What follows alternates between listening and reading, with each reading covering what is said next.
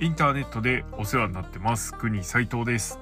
国斉藤のプロレスのこと今日も始めていきましょう。ということでイントロカット、えー、夏本番忙しくなります。はい。えー、長ったらしいですね。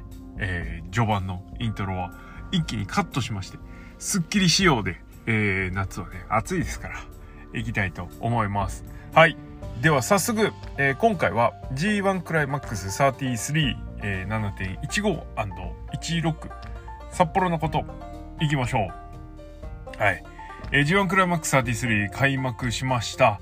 えー、ノアの、えー、7.15後楽園の裏で開幕してたわけなんですけれども、やっぱね、どんだけいい工業っつっても、気が気じゃねえな、G1 クライマックス33の開幕戦。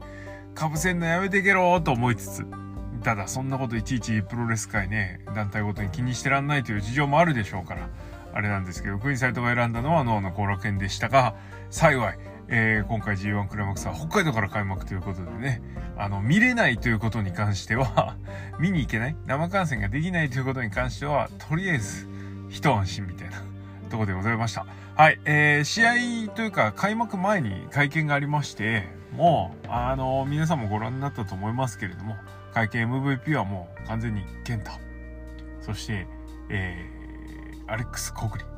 この二人はね、それぞれの個性とパーソナリティが垣間見えるというところで、はい、素晴らしいプロモだったと思います。えー、それからあとは、良かったのは、えー、と、ザック。ザックもだいぶね、面白かったですね。それから期待感が、えー、増した選手としては、えー、コブ、それからあとあれだ。胸を打つ スピーチといえばタンガロワンもね良かったですね。はい。あとは岡田が意外と面白かったこと、うん、はい。えー、令和闘魂三十四個性でしたこと。清宮はちょっと割り食っちゃったかな。でもあの普段の 清宮からしたらねようやった方だと思いますけど。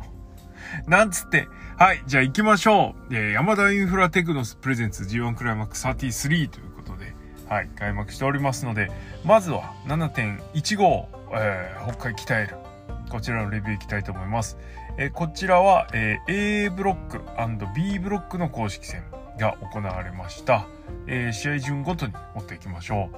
第1試合、え、G1 クライマックス 33B ブロック公式戦、えー、吉橋エルファンタスマ今年の G1 の開幕カードはこの両者のカードになりました。え、勝敗10分56秒。これなんて読むんでしょうね。新技なんですね。いただき狩りかな。頂上の頂に狩人の狩り。ね。多分いただき狩り？長州とかじゃないよね。はい。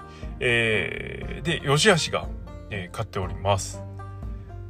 え、G1 クライマックス開幕戦で、これをアップセットと取るか順当勝ちと取るかが非常に難しいところですがまあ各タイトル歴ともに吉橋の方が上っちゃ上な気がするので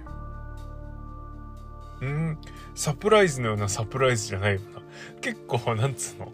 こうこの結果に関しては受け取り方が難しい。一応オフィシャル見ときますか。オフィシャル的にはこれはどういうあれなんだろうな。ちょっとわからん。まあいいや。はい。ちょっとわからんえっとフィニッシュは、えー、回転十字固め、えー、クルーシフィックス十字架固めをえっ、とちょっとこう叩きつけ気味に決めるやつね。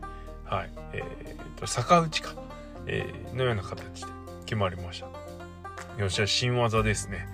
やっぱね、こう G1 クライマックスに新技持ってくると、そこで解禁すると、期待感それだけでアップしますよね。はい。ということで、よしあし、勝利でございます。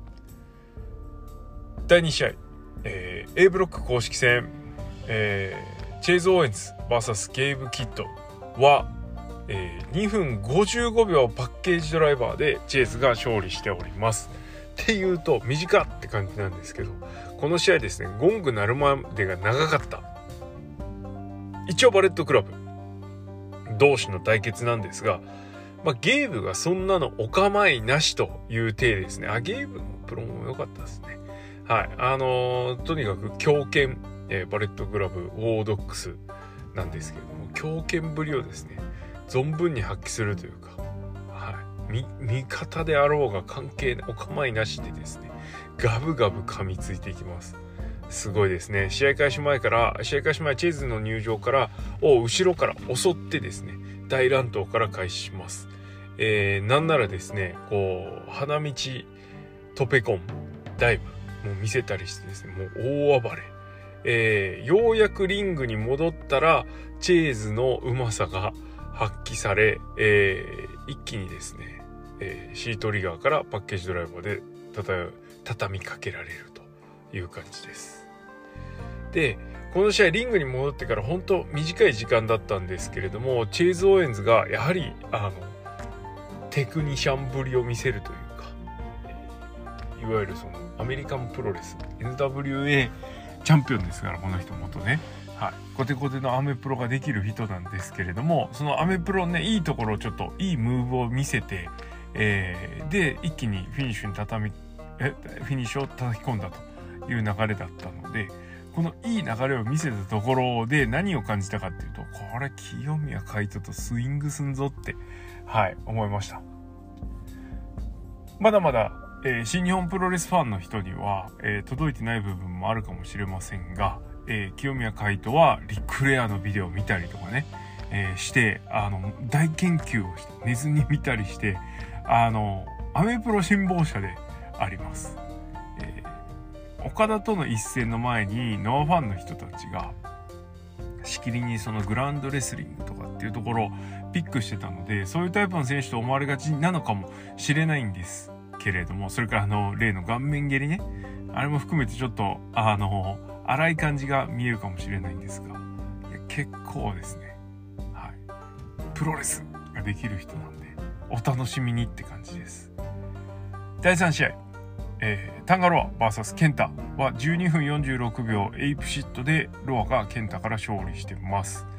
えー、かつては BULLET CLUB で2人ともやってたわけなんですけども、ロアが、えー、抜けまして、えー、それからこの大会ロアは怪我明けで臨んでいます。えー、コスチュームがなんかちょっとぴったりタイツじゃないし T シャツも着てるしということでちょっと緩めの感じなのはいろいろ隠してるものがあるからなのかなと。まあ隠してるものっていうのは体型とかね テーピングとかそういうものだと思うんですけど。えー、そんな、えっと、あ、まあ怪我したのは膝あの人体損傷してたんでね。で、それを軸にね、ケンタが、あの、荒々しい攻めを見せると。ケンタはやはりこの G1 クライマックスでも、えー、悪いことをする人枠ですね。えー、なので、え、ー、と、容赦なく膝を攻め立てるという感じです。えー、これによって、タンガロアのベビーフェイスぶりもクローズアップされるしということで、はい。あの、ケンタはね、ぶっ壊すって言ってましたから、その通り、G1 ぶっ壊しまくるんでしょうよ。はいえー、で、えー、最後は GoTo Sleep を仕掛けたところをスピア、えー、で切って取ってエイブシットで、えー、倒すという感じでしたが、ちょっとですね、ロア、あの、久々の復帰、それからあの、涙、涙は流してないですけど、えー、非常に心を打つね、あの、復帰プロも、だったんですけれども、ややですね、ちょっと G1 クライマックス33感想がですね、黄色信号灯るんじゃないかってぐらいですね、ちょっと重たい感じがありましたね。はい。えー、まあ頑張ってほしいもんです。お次、第4試合、えー、A ブロック公式戦、海野翔太 VS 成田蓮は20分時間切れ引き分けとなりました。G1 クライマックス開幕戦でこの2人が、えー、試合を組まれているということは、今後の新日本プロレスの歴史にでものすごく重要な点になってくると思います。まあ、正直であれば、えー、第4なんて変なところに組み込まないで、あの、第1にやってやればよかったのにね、とは思いましたが、まあ、20分時間切れ引き分け、という結果から見ると、まあ、これは第1には置けねえな、という感じです。えー、まず2人の佇まい。えー、海野翔太のグッドシェイプぶりが、えー、結構目につきましたね。えー、かたや成田蓮は、ややちょっと緩めの体。えー、それから、レガースを外してですね、レスリングシューズと、えー、ニーパットそれから黒パンで臨むとああいう形になってます、えー、成田はなんならちょっと半袖焼けの跡が見えるぐらい。半袖焼けはあかんやろ。はいと思いながらね、はい、見てました。え両者とも、えー、一つ一つの技の切れ味とか、えー、それからバンプの取り方もそうですね、えー、っていうところ、持っているもの技術的な部分は光るんですけれどもやはりプロレス技が良ければいいってわけじゃなくそれからうんと受け身がうまければ成立するわけじゃなくてえその技と技の間をつなぐものが何か足りない気がするというか技が決まる時は綺麗だし、えー、スポットに入った時はねサクサクサクっとスムーズにこう流れフローがあるんですけどそれからこの二人がねあの感情をむき出してライバルっていうのもわかるんですけどなんだろうなこの間の悪さというか。うーんって感じでしたね。惜しい。非常に惜しいという感じがしました。えー、だからといって別に試合が悪かったわけではないんですけれども、えー、もっとね、こう、新日本プロレスの若手だから、え、感情むき出しバシバチバチでもっと早く、強く動いてほしいなと思いました。20分時間切れビビってたのかなと。そういうこと言っちゃいけないね。思ったりしたんですけど、はい。まあ、あの、この二人の対戦、初あの、凱旋帰国後、初対戦が、えー、時間切れ引き分けで終わったという、このストーリー。一体、どこで回収されるのかっていうのはちょっと注目ですね。この G1 で回収するのか。それとも、えー、この G1 の後のシリーズで回収するのか。それとも何年か後に回収するのか。これ非常に注目しております。すごく意味のある引き分けだなというふうに思いました。内容はともかくって感じです内容は別にともかくというとあれですね。普通でした。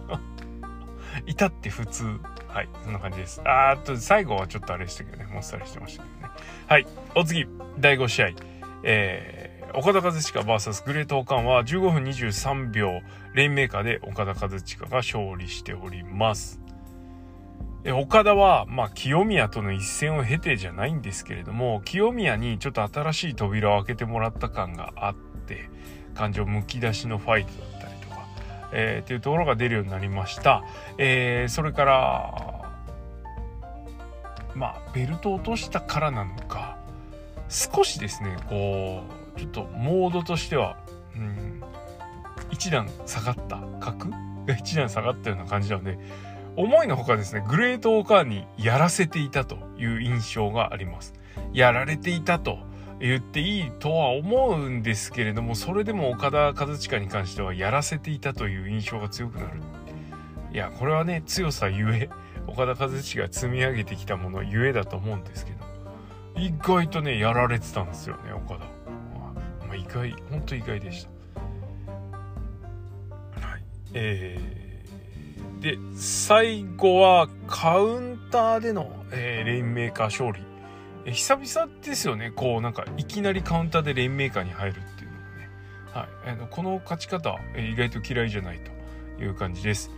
まあ1個前の試合で同じヤングライオン杯でしのぎを削った海野翔太成田蓮がですねこう息よく息のいいライバルストーリーを見息のいいまあいいや。はいライバルストーリーを見せている中王冠もですねあの全く蚊帳の外にされたのでえー、見せたかったと思います。特にこの岡田戦っていうのはすごく大きな試合だったと思います。えー、前日の記者会見もですねほぼ半ばボイコットのような状態だったので、えー、一応顔は出しましたけれどもコメントなしで退場していました、なんでねこの一戦にかける気持ちっていうのは強かったと思うんですけれども結果伴わずというところです。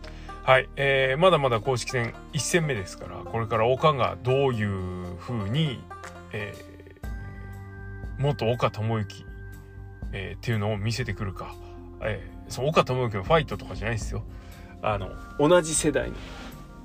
やつらのがひとまとめにされているという状況？一人だけ外に置かれているという状況。これをどう取るかですよね。ヤングライオン杯準優勝ですからね。なんなら一番格上だぞって感じだと思いますけどね。はい。まあ頑張ってほしいもんです。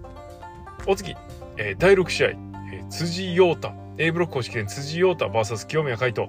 いや今年の G1 はねなんだかんだ言ってもこの人ですよ。清宮海斗。はい、えー、そして、えっと、多くのプロレスファンの注目は辻陽太だと思います。そういう意味で、えっと、この注目の初日中最注目の一戦と言っても過言じゃないかなと思います。えー、辻太清宮海斗なんですけれども14分48秒変形シャイニングウィザードで清宮海斗が勝利しました。イエーイ。やったーみたいな。はい。えー、この G1 クライマックスは令和闘魂三重士 with 清宮海斗、えー、ここでですねかなり、えー、開幕前から盛り上げてきました。BCD ブロック何やってんのということで国際と BCD ブロックの特集もさせていただきましたが A ブロックは黙っていても、えー、試合がねポンと出るだけであこの試合こういう試合だっていう取り方ができるということで非常に楽しみですね。あの冷凍三重視が散って、えー、バラバラに試合をした時にどういうふうに見せるかっていうのも一つ大事になってくるところだと思うんですけれどもまあ海の成田が引き分けに終わった後辻が何を見せるかというところで、えー IWGP 世界ヘビー初挑戦した真田戦以来のシングルマッチでした。が実力はいかにこの試合実はですねノアの、えー、現地観戦してる時に、えー、結果は仕入れました。それからアベまでね二元中継をしていたんですけれども、うん、ノアの後楽園大会と。ノアの後楽園大会、えー、女子の試合最中だったと思うんですが速報が入るっていうね。すごかったですねあれね。清宮海斗初勝利みたいなわニュースニュース的にしてるもう素晴らしかったですね。あれは良かったな。はい、えー、清宮海斗は、えー、ノアチーム、えー、松木里奈ちゃんですね。えっとノアの解説でえ？ゲスト解説でおなじみの松木里奈さんなんですけれどもを帯同してですね。この一戦臨みましたよ。いやもうほんと2日目もね清宮があのこれ解説入ってたんですけど、えー、松木ちゃんと一緒にねもうな付き合っちゃえよって感じでしたね。はい、えー、それはさておきです。えー、辻太と清宮海斗の試合なんですが、えっと、辻がね、そのいわゆるちょっとまだまだ隠れてるベールが、ベールで隠れてる部分があるというところで進化が問われるかなと、あいうとこでしたが、やっぱり辻太、みんなが期待してる通りですね、かなり現代型のプロレスができる人ですね。ヘビーだけど、飛べる、動ける、えー、それから、ちょっと言い方気をつけないといけないんですけど、意外と軽めな技が多いというかトリッキーな技が意外と多いですね。はい。まあ、であれば、あのあ、ブーツの上からかぶさってるひらひらもわかるというか、えー、どう見てもこう、ヤングバックス、3人目のヤングバックス感ありますけどね。はい。それも納得の、はい、えー、技チョイス、仕上がりぶりでした。本当あのー、でかい体というか、分厚い体の割にですね、えー小気味良い動きといいますか。ちょっとなんならジュニア寄りの動きが多く見えるタイプで本当機動力型ですね。パワー機動力。えということは何が足りないんだこいつは。なんだろうね。ちょっと考えておきましょうか。はい、えー、そんな感じの試合でした、えー、素晴らしかったです、えー、清宮海斗が入場してきて、えー、お客さんにポーズ取るのか後ろからトペスイシーダで吸収してでえっ、とバックブリーカーからコンプリートショットもうコンプリートショットなんかやっちゃうんですよね。あの正味ですね。こういうちょっとなんなんだろう。一応怪獣ギミックじゃないですかこの人。怪獣ギミックだからねコンプリートショットなんか使わなくていいんですけどもっと豪快にやってほしいんですけどこういうのを使うところがもう現代型なんだろうなはい凝り固まってはいけないでえー辻が一気に行くかなと思ったらですね、はい、清宮が膝裏にエルボーを叩き込みます。いや、もうね、この時点でちょっと、あ、来たって感じですよね。結果は知ってるんですけどね。あのー、しっかりとですね、こう着実に崩していく感じが出てました。えー、武藤敬司から学んだレスリングっていうのが生きてきてるのかなというところ。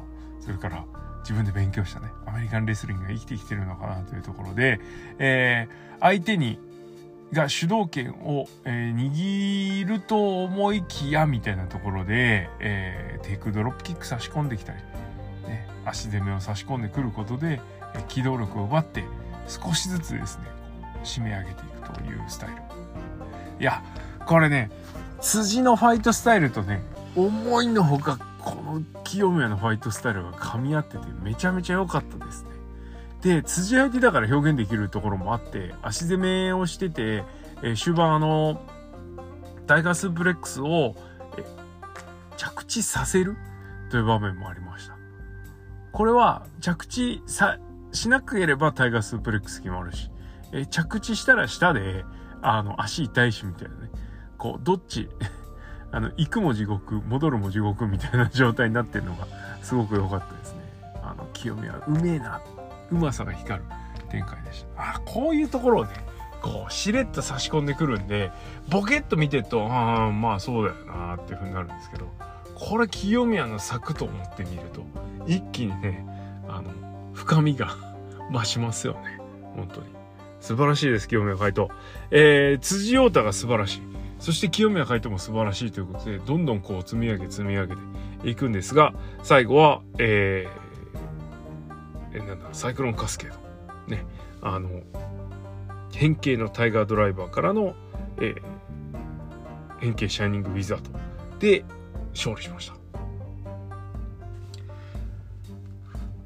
何よりも試合に勝った清宮のツイッターコメント欄についたリップがまあ当然ね文句言ってたやつはリップしないと思うんですけど参戦前と比べたら圧倒的に3が多くなってて、いいな、清宮みたいな。いや、気づくの遅えよって話なんですけど あやっぱりね、あのー、認めてもらえたというか、届いたっていうことは、率直に、あの、嬉しいです。清宮海斗の良さが。まあ当然それにはね、辻陽太が良かったということもあるんでしょうが、まあこれで令和闘魂三重士に関しては辻陽太は清宮戦をクリアしました。えー、見せるもは見せました。さあじゃあ海のと成田どうだいっていうところで今日の出来今日までこの日までの出来を見る限りやはりプッシュされてるというのも当然ありますが辻陽太が令和特攻三十士一歩前出てる感はありますね。はい。シュープロの表紙でもセンターでしたから。意外とセンター大事よって感じです。いや、清宮の試合になるとね、ついつい熱く語っちゃってもっといっぱい喋りたいことあるんですけどね。あの、テイクドロップキックの躍動感とかね。いろいろあるんですがまあいいやあのこれから思う存分味わっていただきたいと思いますのでね今日はこの辺にしといたろわって感じです。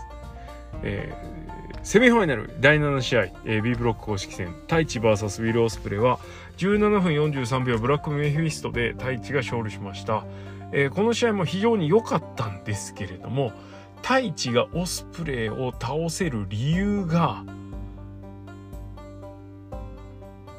試合中に、えー、アクシデント的に耳を痛めてそこから一気に大地に流れがいくみたいなオスプレイがモメンタムを失うみたいな描きだったんですね。えこれに関して国サイト非常に不満です。えー、太一にベットしていまして、まあ、この試合ね北海道ということもあって太一勝つんだろうなと思ってましたよ。はい、美味しい勝利いただけると思ってたんですけどいやこれねなんつうかなまともに逆転させてくれないというかいうところがちょっと残念でしたね。はいあそれなんだっていうえー、まあまあまあオスプレイのねアクシデント案じろよって話なんですけどちょっと無理かな。はいいや、あのー、太一がオスプレイに勝ったっていうことはめでたいし、あの、開幕戦のね、アップセットの一つですよ。そら、US 王者と KOPW 王者なんで、下位、下位王座を持ってる人が上位王座、王者に勝ったんで、これはビッグアップセットです。え、嬉しい喜びなんですけど、なんかちょっと釈然としないものがあるというか、ちょっとなんだよ、オスプレイって 思っちゃった厄介ファンでございます。はい。そして最後、メインイベントです。第 8A ブロック公式戦、真田 VS ヒクレオ。えー、IWGP 世界ヘビー級王者が、えー、開幕戦のメインイベントを飾ります。対するは、えー、ジェイ・ホワイト追放に一役買った、えー、新進気鋭といいますか、えー、若手の若手出世頭ですよね。令和闘魂三銃士より一歩前行ってます。えヒクレオ。ですが、10分16秒、デッドフォールで、えー、真田が、えー、ヒクレオに勝利してます。ヒクレオがね、結構ガンガン攻め込んで、それを真田が受けるという形でした。えー、ただ、なんか、うん、そうだな。やっぱり、キャリアの差というか、えー、技術の差はあるなというところで、真田がね、もっとうまく取り回さないといけないんじゃないのって思っちゃいました。はい。えー、まあ、ヒクルはね、見ての通りのモンスターファイトをするので、それをどうチャンピオンがね、こう、うまくいなしていくかというところなんですが、まあ、そつなくはやってるんですけれども、こういう試合を見ててね、真田にさすがチャンピオンだなとか、わあ、回してんなやらせてやってそれこそ岡田、岡の時の岡田ですよね。やらせてやってる感っていうか。が、真田にない。これは致命的なんではなかろうかと思います。別に真田を批判したいわけではないんですけれども、この一戦、えー、G1 クライマックスの開幕戦のメインイベントとしては過去最悪レベルの、えー、面白くなさだったの、ちょっとこれはやはり、キャリアの差も含めて考えると真田の責任は結構重いのかなと思いました。せめて、デッドフォールがですね、もうちょいバージェット決まるといいんですけどね。はい。あの、新生真田、えー、チャンピオン真田の戦いぶりは、これからもちょっとしっかり見ていかないといけませんね。はい。そんな感じです。まあ、ちょっと、清宮海と辻があんだけスイングして、それからあの、逆説的に辻真田を見ちゃうと、いや、真田何してんの感結構強いんですけどね。はい。チャンピオン頑張ってほしいですが、あんま頑張んなくていいよ。特に7月25日って感じです。はい。ということで、えー、初日は終わりました。マッチオブザナイトは、結構迷うな。結構迷いますね。この日のマッチオブザナイト。まあ、あの、ひいき目、込み込みになっちゃうかもしんないですけど、えー、辻、清宮で行かせていただきます。はい、えー、初日、こんな感じでございました。続けて、2日目行きましょう。CD ブロックの日です。第1試合、石井智宏、デビッド・フィンレイは15分55秒、イントゥ・オブリビオンで、えー、フィンレイが勝利しました。フィンレはバレットクラブ、新生バレットクラブのリーダーとしてですね、明確なリーダーとしてバレットクラブを率いる立場についています。えー、とはいえですね、あの、荒々しいファイトは見せるものの、えー、これまでの歴代バレットクラブリーダーのリーダー格の人のように、えー、小ずるい手を使わない、えー、仲間の乱入とか下道さんの介入とかっていうところを一切使わない、えー、ファイトスタイルです。とにかく乱暴なんで反則スレスレの攻撃もあるんですけれども、えー、まあ暴れん坊というかちょっとおっかない系タイプの暴れん坊？手が切れ手え？切れたら手がつけられなくなる系というかいう感じ。喧嘩屋系でって言ったらいいのかな。お顔がねシュッとしてはるんで 非常にですねこうそこのギャップを埋めるのが大変なんですけど。ただ技のチョイスは結構渋めだし、えー、それからどれも痛い。痛そうな技が多いんで。本当荒々しいですけどね。えー、これがねまた石井と噛み合うんだな。はい、えー、非常に面白かったと思いますこの試合、えー、フィンレイはバレットクラブのリーダーとしてはネバーチャンピオンなんですね。ちょっとやや物足りない感もあるし背も低いこともあってねちょっとなんかこう小物感というか。小物感って言うと軽くなっちゃうな。まだなんかその頼りがいのあるリーダーって感じじゃないんですけど。リーダーというかキャプテンですよね。うん、まだまだこう現場でねバンバン背中見せていく型なんで。チーフとかねキャプテンとかですよねどっちかっていうと。はい。まあそんな感じでやっててですね、はい。えー、まあ石井との試合非常にスイングして面白かったですね。うん、うん。あの、あ、今日第一試合これから入りますっていうぐらい、あの、ちょっと濃い攻防が詰まってました。お次。第2試合、えー、後藤弘樹対矢野徹は6分44秒 GTR で、えー、後藤が勝利しました。えっ、と、なんかマスコットのですね、えー、登りフェツの PR キャラクター、えー、トムくんっていうのかな？はい。を使ってですね、まあ、矢野徹は相変わらずのあれやこれやを駆使してきます。えー、リング下、えー、トムくんと潜り込んで出てくるのは、トムくんの頭をつけた、えー、後藤弘樹。中の人などいないっつってね、言ってないですけど、はい、やってたわけですが、えー、最後は後藤がきっちり勝利と。うん。特にこういう試合は言うことないですね。第3試合、えー、マイキー・ニコルス VS ヘナーレ。ヘナーレじゃないですね。ヘナーレ。え、になったんですか？えー、ヘナーレは、なんと、えー、この前日の記者会見で、ほとんど身なりを隠してました。えー、さらに G1 開幕前にちょっといいねとかもね、したんですけど、えー、地元でプロレスの試合をして、地元の人たちから墓で送り出されるというですね、激アツシーンがありました。この時にかなり引きで撮ってたんで分かりづらかったんですが、あの、頭坊主だったんですよね。あ、だから丸めたんだと思って、だから隠してんだと思ってたら、口も隠してたんで、もしやと思ったら、正解ですね。顔にタトゥー入ってました。これは、えー、マオリの、えー、人たちの、えー、文化です。えー、日本人からしたら異様に異質なものに見えると思うんですけれども非常にですねこの顔に入れ墨を入れるということは重要な、えー、ことだそうでまあなんか高貴な人がすることだそうです。ここのねギャップはなかなか我々日本人には埋められないところだと思うんですがヘナーレがこれをしてきたということは、えー、かなり、えー、気合が入っているというか自分のルーツをねもう一回引っ張り出してきてね体入れ墨全然入ってないのに顔に入れ墨入るんだとは思いましたけど正直、えー、もう背負うもん背負うだけ背負ってですね。あこの G1 に臨んできてます、えー、対する相手は TMDK マイキー・ニコルスです。まあねマイキーもね G1 に参戦っていうのは意外とあれなんですけども、えー、試合はあの予想通り予想まあ大方の人はあんまりマイキーどうなどうするんじゃいと思ってたと思うんですけど。はい。あのヘナーレの荒々しいファイトに全然真っ向からですねあの向かっていくということ。まあみなりも地味だしハイインパクトな技があるわけでもない、えー、マイキーは非常に苦戦するかなと思ったんですけど思いのほかスイングしてましたね。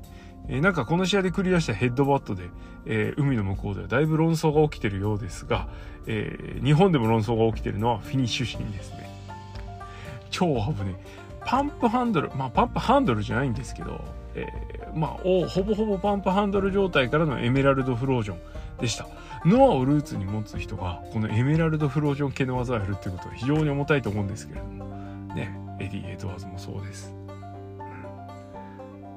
丸藤はね岡田に MF ロで負けましたけどまたこの話するとなくなるねえー、だでこの技はマスターブラスターという技なんですがちょっとですね多分頭に添える手がうまくはまんなくてですね、首から突き刺さるという超デンジャラスシーンでしたね一歩間違え一歩間違えば事故るとこだったんですが、えー、ヘナーレの頑丈さがなんとか勝りましてとりあえず無事みたいですよかった ついついやっぱね、あのシーンはこれちょっと心配しちゃうよね。かなり危なかったから。はい。ということで、マイキー・ニコルス、えー、会見でも言ってた通りですね。はい。えー、新技を引っ提げて、えー、C ブロック殴り込みをかけてきてます。いや、このファイトスタイルだと C ブロックですね。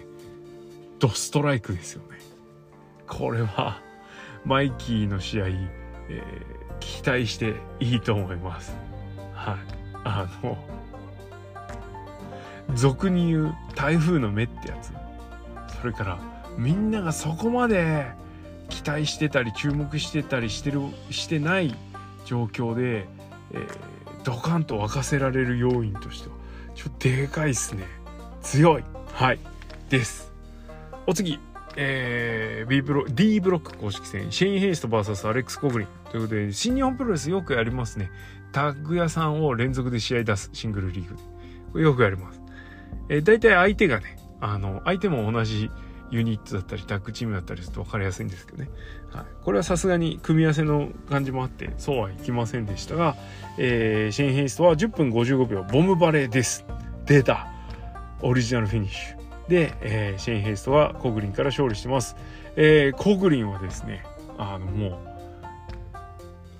デッドアイドレッドノートの 名のごとくですね、危ねえ目と、それから、えー、目の前にいる相手をですね、蹴散らしていく巡洋艦というか、のような、超ド級のドってこのドレッドノートのドですからね、覚えておいてくださいね。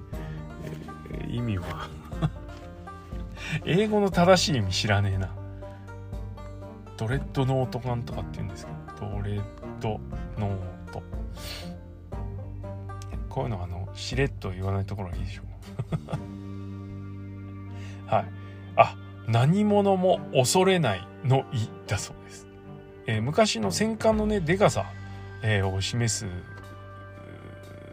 土級の銅なんですけど、これ、こっちの方は知ってるけど、英語の意味知らなかったね。はい。ということで、はい、かっこいいですね、ドレッドノート。恐れ知らずですよ。覚えておいてください。はい。えー、を前面に押し出していきます。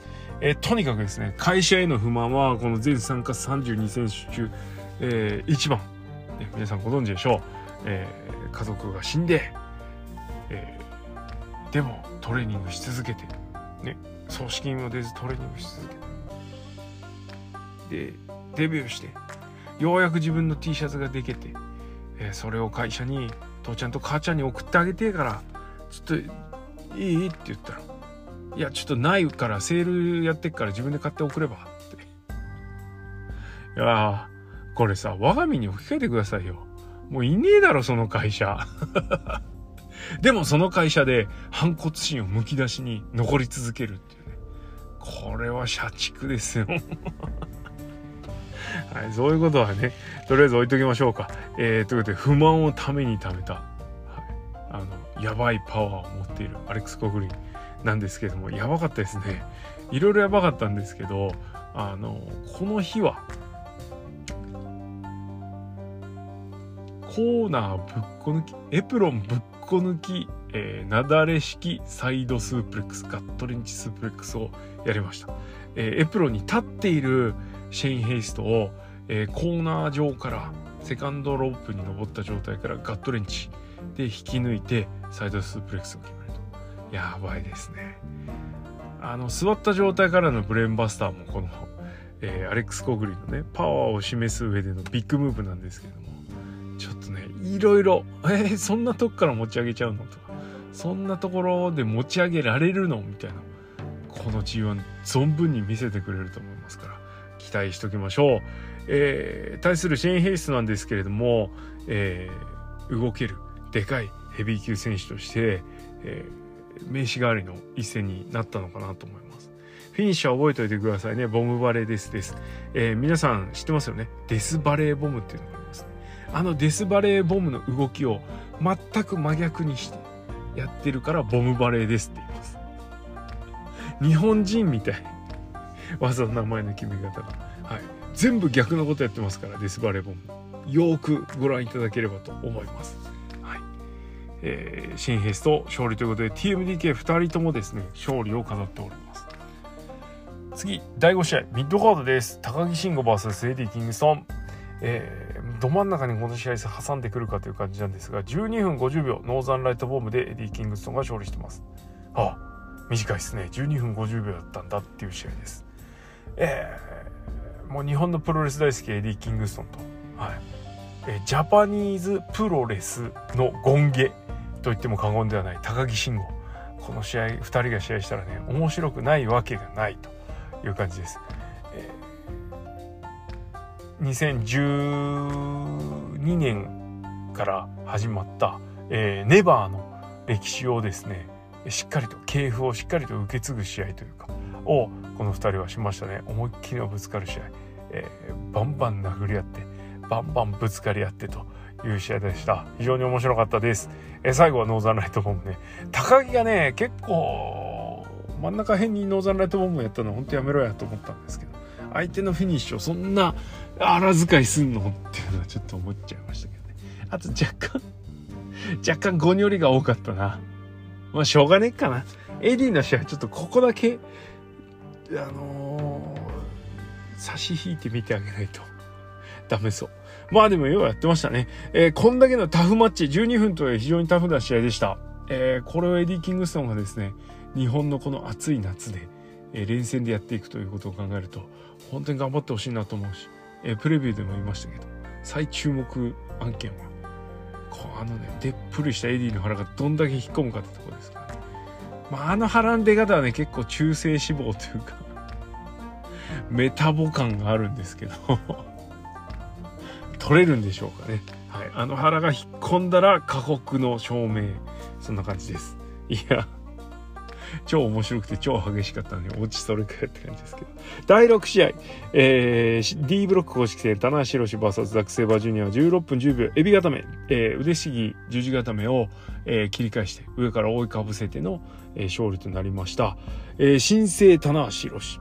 えー新しい棚橋宏やるということで、え髪型変えのコスチューム変えのなんだあのコスチュームって感じですけどそれからファイトスタイルは、まあ、ザック、えーと、新しい棚橋を見せるという意味では初戦がザックっていうのは非常に大きかったですね。勝つ負けるはともかく、えー、今までと違うことをやるっている、えー、というのを見せるにはこのザックとはいっぱい今までも試合をしているしそれからそれぞれの試合で見せてる面が違うというところもあったので、えー、うってつけの相手だったと思いますが、えー、田中宏。初戦は飾ることができませんでした。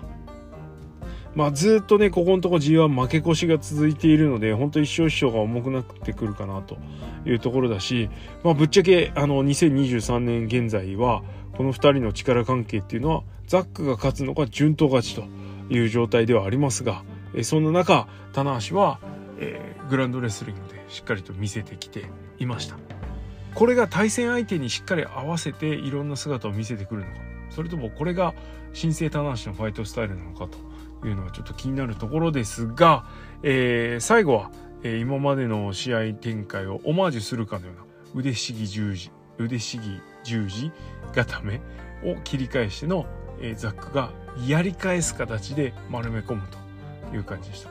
こういう展開前もありましたね。はい。えー、ザックが初戦を飾っています。ザックは安定ですね。はい、あの D ブロック、誰もが突破候補に挙げる選手です。超本命。はい。まずは戦勝というところでしょうか。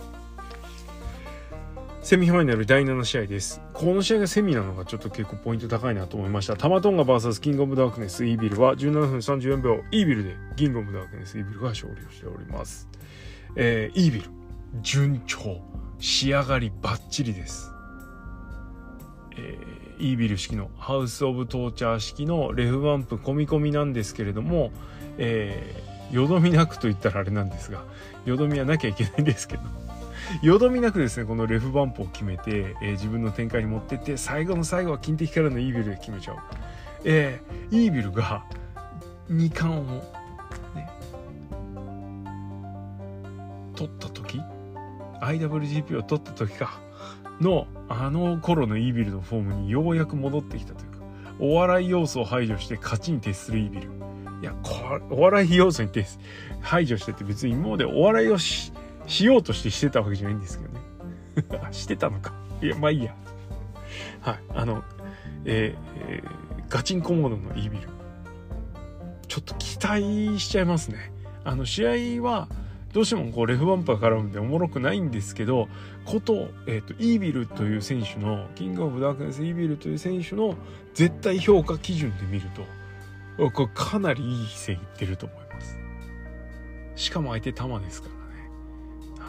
あの昨年の大躍進タマトンがベスト4までいったのかな。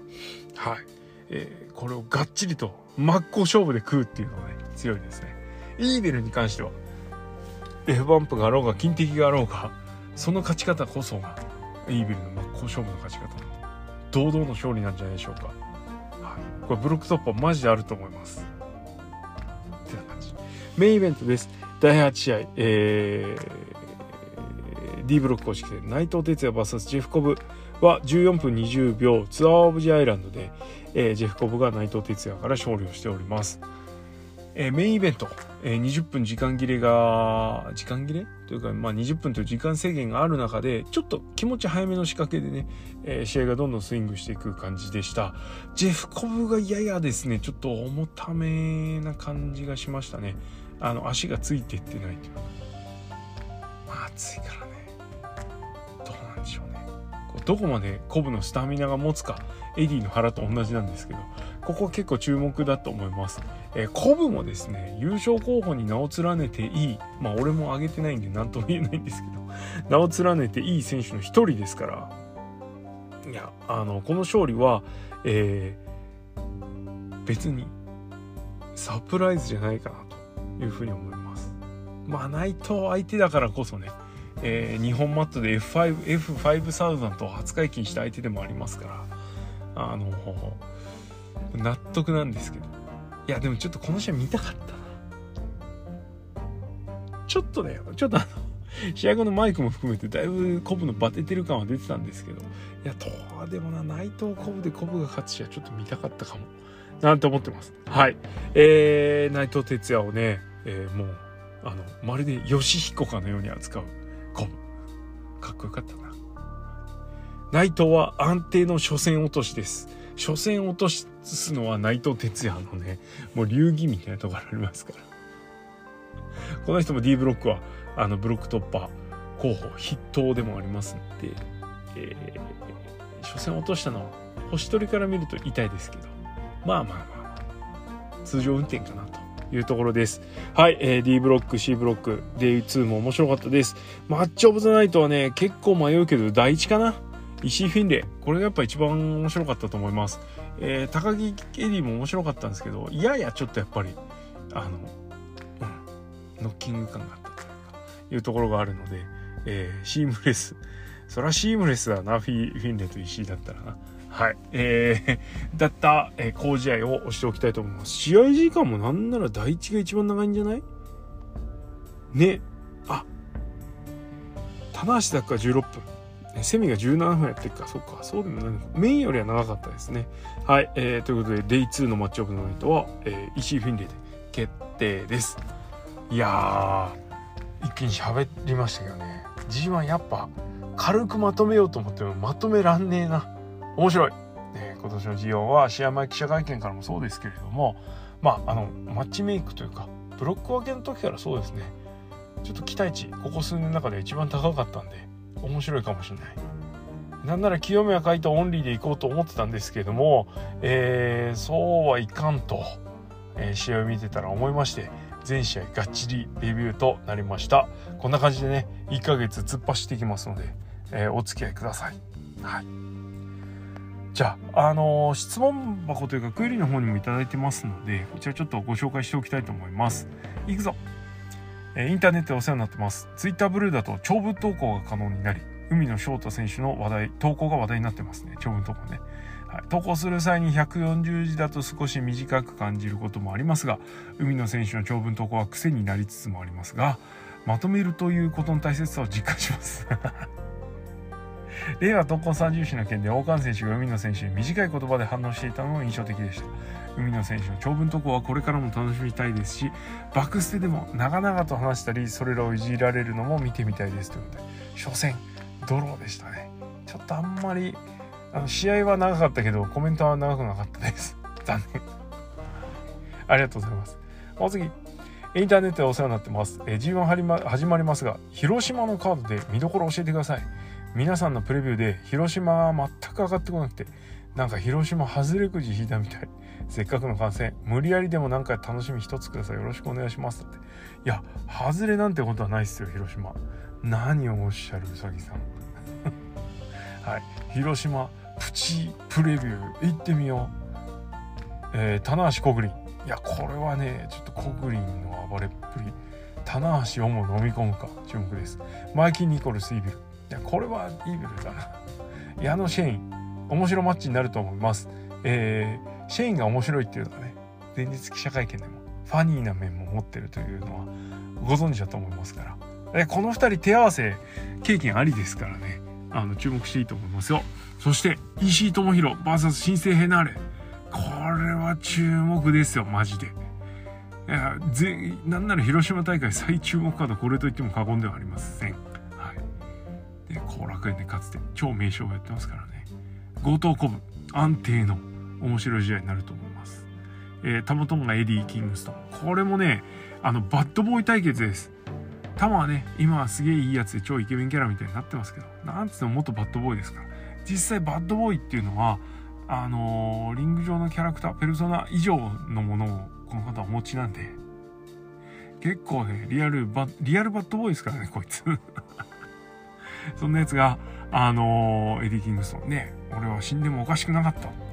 日本のプロレスのおかげで今俺はここに入れるっていうね、そんなんあると思いつつ はい、あの実生活ではバッドボーイ対決、えー、注目です。あ、今はタマス飲んないか。まあいいや。はい、えー、内藤ザック。まあこれはね、こう何度も手合わせしますから、はい、えー、内藤がザックに膝ぶっ壊されるか否か、ご注目です。で、メインですよ。高木フィンレイ。これはやばいと思うよ。マジで。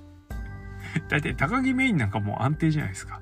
えそこに、えー、まあこの2日目の開幕カード、石井とやったフィンレイの荒々しさをちょっと透けてみてくださいよ。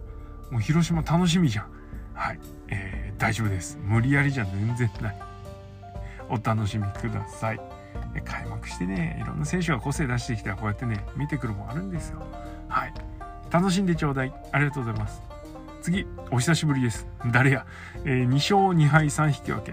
なぜか浮かんできた数字です。ということで、これは誰の数字でしょう？海の正体ですか？はい。ありがとうございます。誰や？